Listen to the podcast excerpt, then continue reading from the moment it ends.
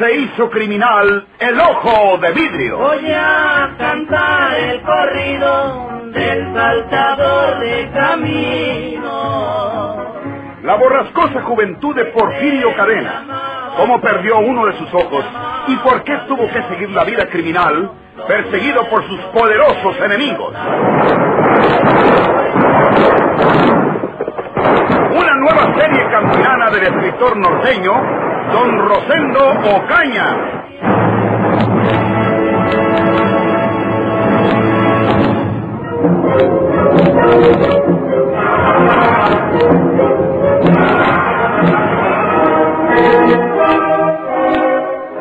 Entiendo, inspector Iberol, que Porfirio Cadena fue denunciado cuando lo aprendieron ustedes. Creo que un joven, no recuerdo su nombre, le dio el pitazo. No, no fue así, don Alberto. Cuando le eché el guante con mis agentes a Porfirio Cadena, fue una idea mía la de simular que me retiraba de la privada de Santa María. Pero yo sospechaba que el malhechor estaba ahí y que estaba precisamente en el departamento de la señorita Manzano, puesto que ella mostraba un rostro azorado, un temblor que agitaba todo su cuerpo cuando negaba que estuviera allí el criminal. Entonces escalé la azotea por otro departamento y me aposté en la azotehuela de aquel de la señorita Manzano. Los resultados se vieron en unos cuantos minutos. Porfirio salía por ahí por la azotehuela haciéndose acompañar de la señorita Manzano, seguramente para escudarse con ella en caso de peligro.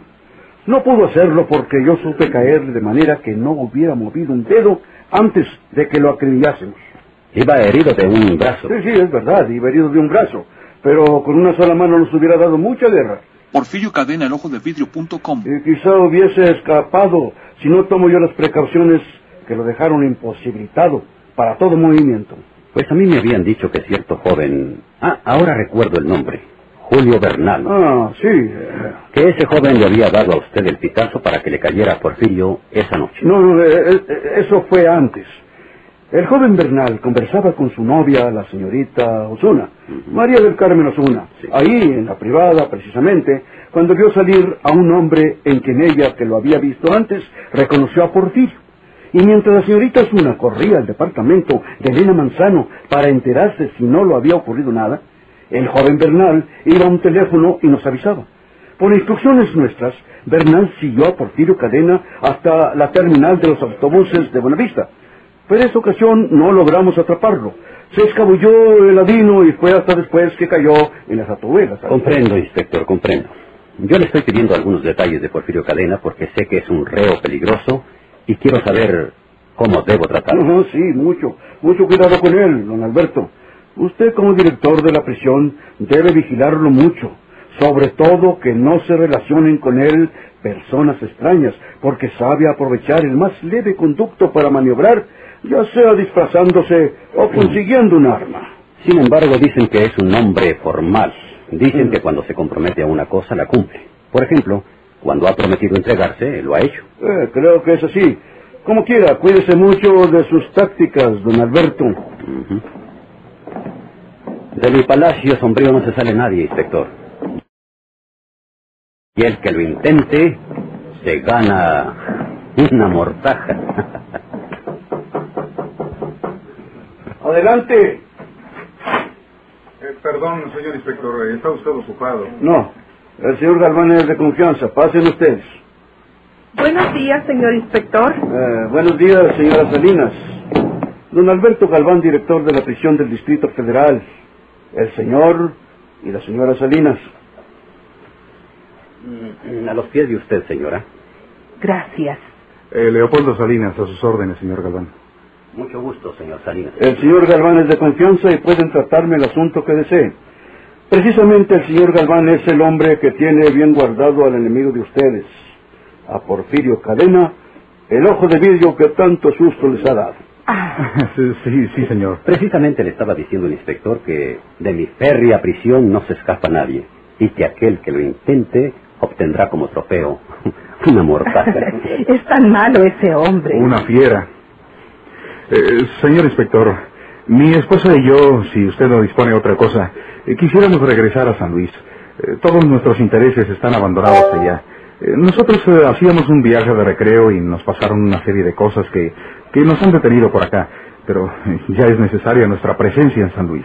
No creo que haya inconveniente, pero les voy a rogar que esperen solamente a que trate este asunto con el fiscal encargado del proceso de Porfirio Cadena. Hoy mismo hablaré con él y les voy a suplicar que me vean mañana aquí en mi oficina y en todo caso pues, eh, pues ustedes eh, pueden ir haciendo planes para partir pasado mañana. Creo que todo resultará así. Gracias, inspector. Eh, Eso era todo. No le quitamos más tiempo. Con el permiso. Con permiso de ustedes. Lo tiene. Buenos días.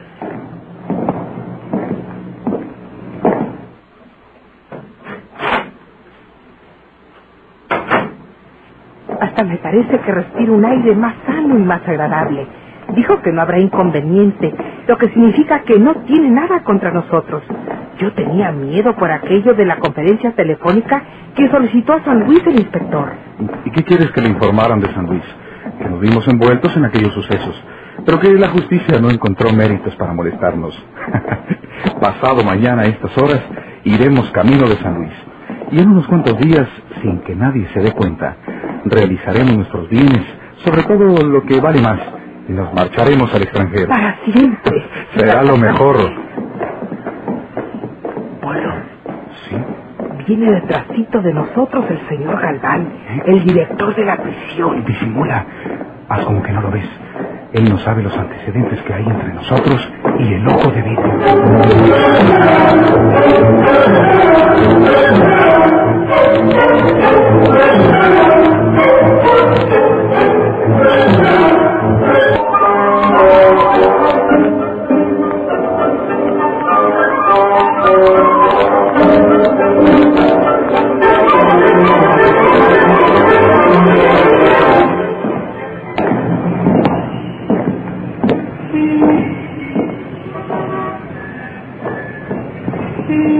¿Siempre te animas, Elena? Sí. El trabajo me servirá de distracción. Todos me aconsejaron que lo hiciera así. En casa no hago otra cosa que pensar en, en toda esa tragedia. El inspector me aseguró que los asesinos de mi hermano Javier caerán pronto en su poder. Se han ocultado por lo pronto, pero dice que volverán a sus actividades de costumbre al ver que nadie los acusa. Entonces ya tienen la seguridad de que no fue Porfirio. Por poco los matan a los dos, a Porfirio y a tu hermano. Sí, Menos mal, porque tú sientes simpatía por ese malhechor, aunque siempre estarán muy lejos el uno del otro. Él, porque tiene prisión para el resto de su vida, cuando menos. Tú, aunque no fuese así, no podrías unirte a un criminal tan conocido. A nadie le faltan penas. Figúrate que mi jefe, el viejo don Alberto, volvió a insinuarme la misma cosa. él sabe que eres novia de Julio. Tuve que recordárselo ayer. Me tranquilizó, me dijo que no volvería a suceder. Pero que a veces tengo que estar solas con él cuando hacemos los balances mensuales. Y ahora le voy a tener miedo. O desconfianza, no sé. Julio no sabe nada. No, ni se lo dijo. Me exigiría que en el acto dejara ese empleo y que me buscara otro. Y no es tan fácil que en otra parte me vayan a pagar lo que gano en el bazar. Ya voy a cumplir cinco años ahí. Bueno, Carmela, nos separamos en la esquina. Hasta la tarde. Hasta la tarde.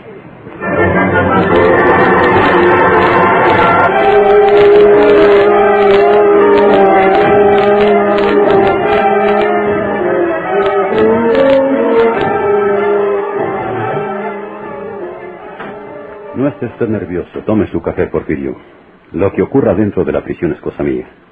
Yo aquí hago lo que me da la gana. Usted se preocupa por los otros reos que lo ven salir de su celda a estas horas de la noche. Pero va. Ellos no pueden saber de lo que se trata. Además, no se atreverán a murmurar nada porque ya saben lo que les pasa. Ya me conocen. Yo sí quisiera saber lo que se trae usted conmigo, señor director. No me niegue que todo esto lo hace con algún interés. ¿De qué se trata? Bueno, pues... mm, primero se trata de lo tuyo, Porfirio. Mm. Primero los asuntos tuyos. ¿Conoces a un matrimonio Salinas de San Luis Potosí? Ella se llama Antonia. Él, Leopoldo. ¿Qué tienen esos? Son mis enemigos. Yo debería estar aquí por haberlos matado a los dos. Entonces sí que me resignaría con mi suerte. Estaba yo en el despacho del inspector Riverol cuando fueron a decirle que quieren regresar a San Luis. El inspector les dijo que lo podrán hacer pasado mañana cuando él haya hablado con el fiscal. Me fui siguiéndoles cuando salieron del despacho del inspector. Caminaba muy cerca de ellos sin que lo notaran. Iban diciendo que en San Luis realizarán sus intereses y se marcharán al extranjero para siempre. ¡Malditos! ¡Qué rabia me da! Porfirio, ¿quieres salir en la noche a despacharlos? ¿Eh? Yo te facilito una pistola. Sí, sí.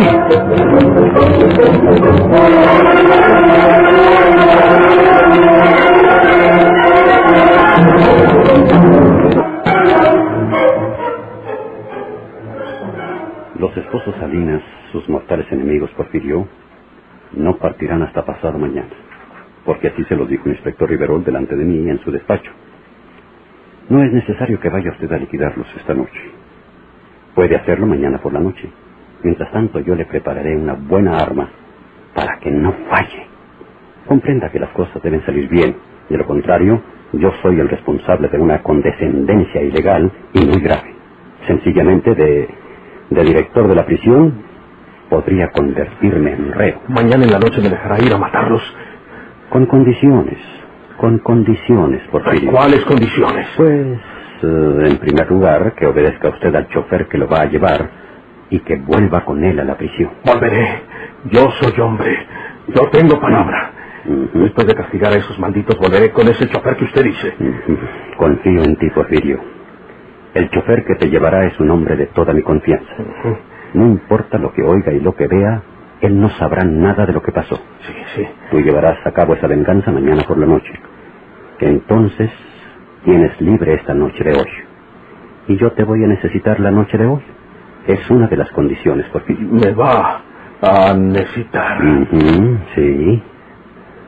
Yo te dije que hay sus condiciones. La primera es que vuelvas a la prisión sin intentar una fuga que el chofer no podría impedir y que a mí me arruinaría espantosamente. Ya puedes comprender la confianza que deposito en ti. Una confianza que no he querido depositar en ninguno de los 400 reos que hay en mi prisión. Ya entiendo. Yo cumpliré. Yo volveré. Yo no trataré de pelarme. Y cuando digo una cosa, la cumplo. Te creo, Porfirio, te creo. Eh, pues la segunda condición es que yo también necesito quitar de en medio a un hombre que me estorba. Eh, francamente, tú puedes ir esta noche y matarlo. Regresas a la prisión y nadie sabrá jamás quién le dio de balazos a ese hombre. Bueno, no te voy a obligar. Si no quieres, no he dicho nada. ¿De quién se trata? ¿Quién es ese hombre que usted quiere que le quite de en medio? A ver si me conviene.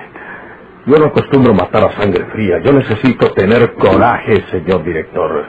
Se trata de un hombre al que tú debes tenerle coraje, Porfirio. ¿Yo? ¿Quién es? Julio Bernal. Julio Bernal. Julio Bernal.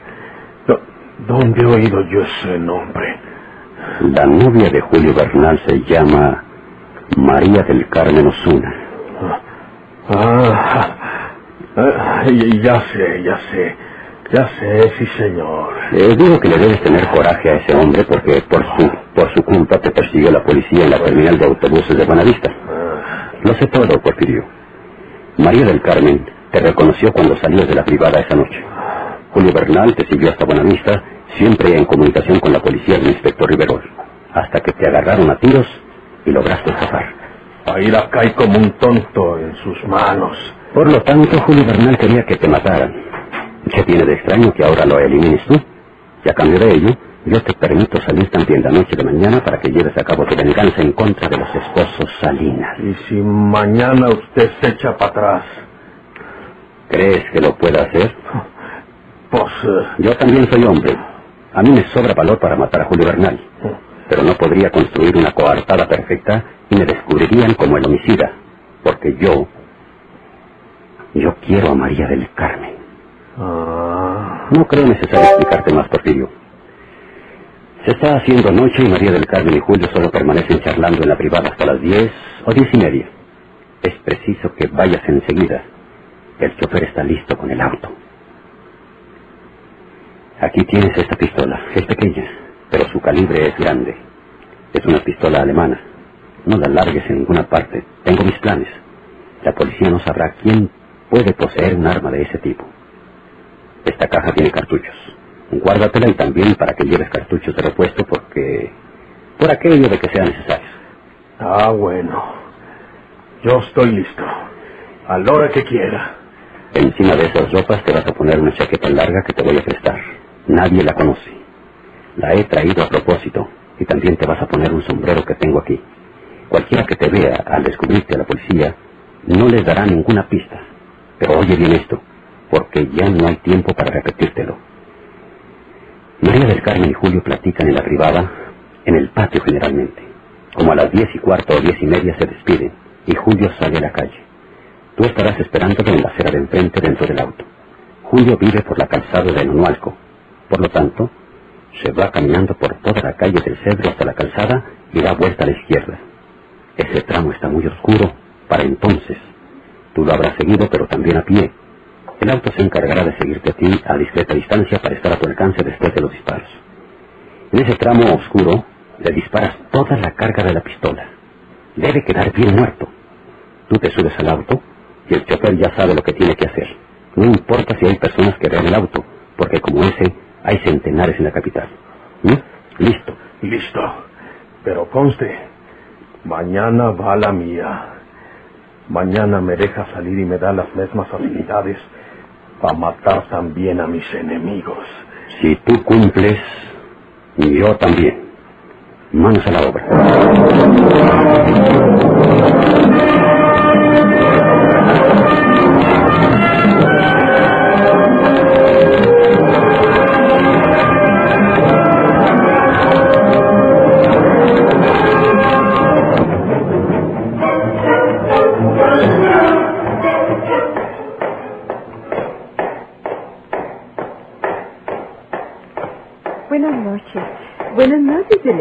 Buenas noches, Elenita.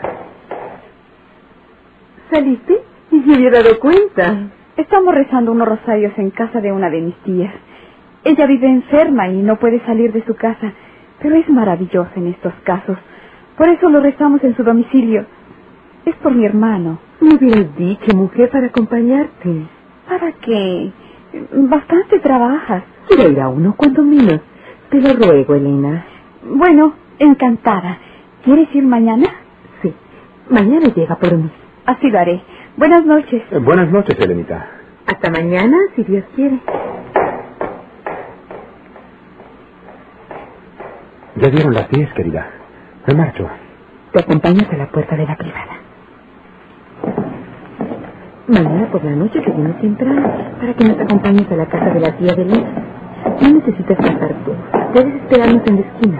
Al cabo el rosario es cosa de una media hora. Sí, vendré temprano. A las siete y media, ¿eh? A las siete y media estaré aquí. Qué calle tan oscura. Es temprano. Pero ya no hay nadie en ella. Deberías tomar un libre que te lleve a tu casa, Julio. Ahí está uno detenido en la acera de enfrente. ¿Parece un libre? Pero debe estar ocupado. No necesito auto para llegar a casa, querida. En cinco minutos estoy en una calzada y en otros tantos llego a casa. Hasta mañana. Hasta mañana, Julio. Dios te acompañe.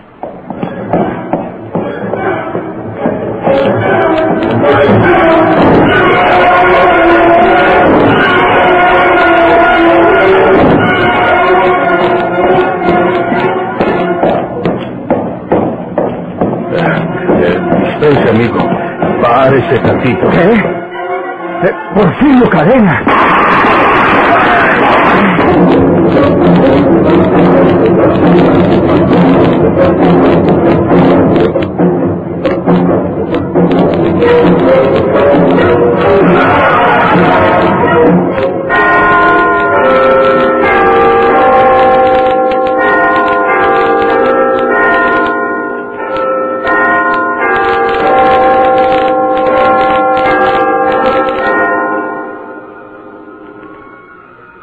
Antonia, mira. ¿Qué? Mira lo que dice aquí el periódico. Fue asesinado a tiros el joven Julio Bernal. Vecinos y personas que se hallaban cerca de la tragedia aseguran que la víctima exclamó azorada, Porfirio Cadena. No puede ser. Porfirio Cadena está en presidio. Pero, entonces, ¿por qué su víctima lo llamó Porfirio Cadena?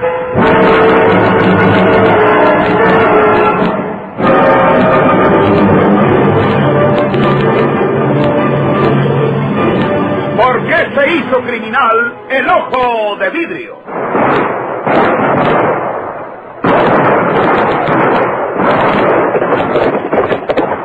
Muchas gracias por su atención. Sigan escuchando los vibrantes capítulos de esta nueva serie rural. ¿Por qué se hizo criminal el ojo de vidrio? Se disfrazaba de arriero para asaltar los poblados burlándose del gobierno, matando a muchos soldados, nomás blanqueaban los cerros, de puros sin calzonar.